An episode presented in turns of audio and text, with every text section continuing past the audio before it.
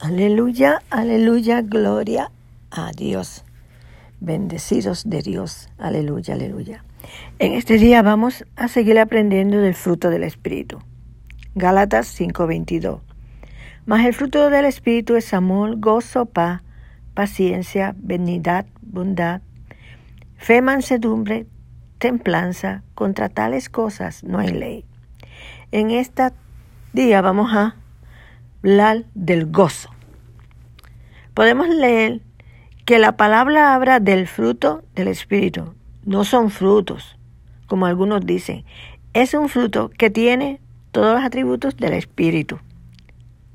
Cometemos un error cuando decimos tú tienes paz y yo paciencia. Andar una vida en el Espíritu significa que produzcamos el fruto completo. Es como un perfume que está compuesto con muchos ingredientes que hacen un olor grato y delicioso. Así una vida sometida al Espíritu es una vida que perfuma el ambiente y todos quieren acercarse a ella. Aleluya, aleluya, aleluya. ¿Cuántos alaban al Señor? Vamos a hablar del gozo. El gozo es uno de los elementos de los elementos más importantes del reino de Dios. En Romanos 14, 17 dice, porque el reino de Dios no es comida ni bebida, sino justicia, paz y gozo en el Espíritu Santo. El gozo fue profetizado. Isaías 35:10. Y los redimidos de Jehová volverán y vendrán a Sión con alegría, y gozo perpetuo será sobre sus cabezas, y tendrán gozo y alegría, y oirán la tristeza y el gemido. Isaías 61:3.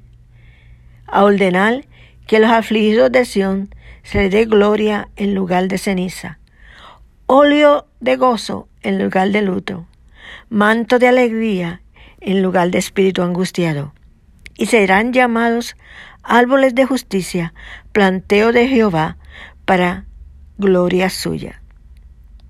El Señor prometió a los redimidos cambiar su lamento en baile y ungirlos con aceite de gozo.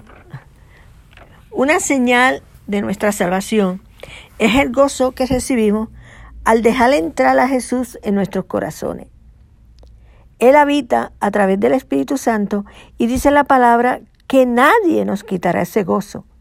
Juan 16, 22. También vosotros ahora tenéis tristeza, pero os volveré a ver y se gozará vuestro corazón y nadie os quitará vuestro gozo. El gozo que está en nosotros, nadie nos los puede quitar porque no es un gozo emocional. El hombre espiritual en nosotros es el que tiene ese gozo dado por el Espíritu de Dios. Es de nosotros no dejar que circunstancias, ni personas, ni problemas apaguen nuestro gozo. Es a través de cultivar o caminar en el Espíritu que no importa qué, siempre podemos estar gozosos. Jesús se gozaba de la oportunidad que tendría el hombre de reconciliarse con el Padre y de tener vida eterna y por eso pudo sufrir la muerte de cruz.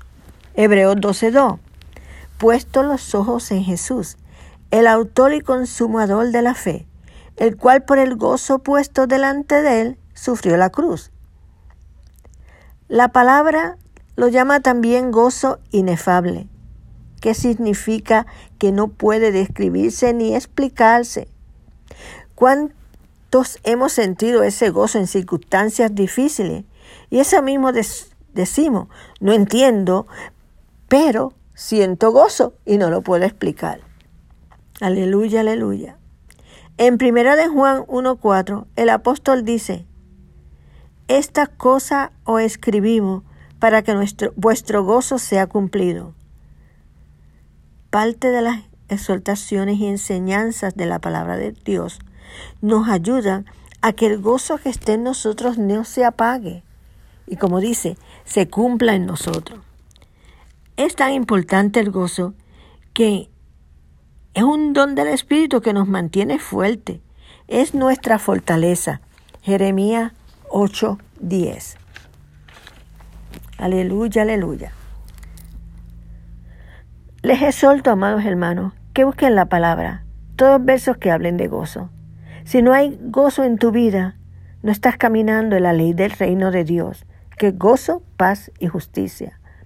La palabra te ayudará a saber por qué no estás gozoso. Aplícate la palabra y revive el gozo que hay en ti. Entonces verá alabanza y canciones salir de tu boca en medio de las circunstancias y problemas. Gózate en tu salvación, gózate por la victoria, gózate porque detrás del problema hay una bendición para ti.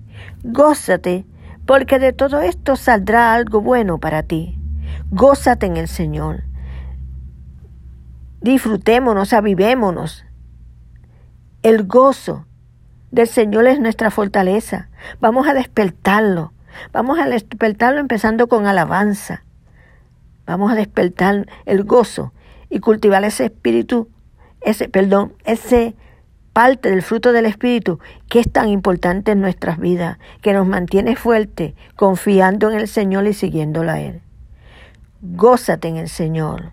Vamos a gozarnos, hermano. Aleluya.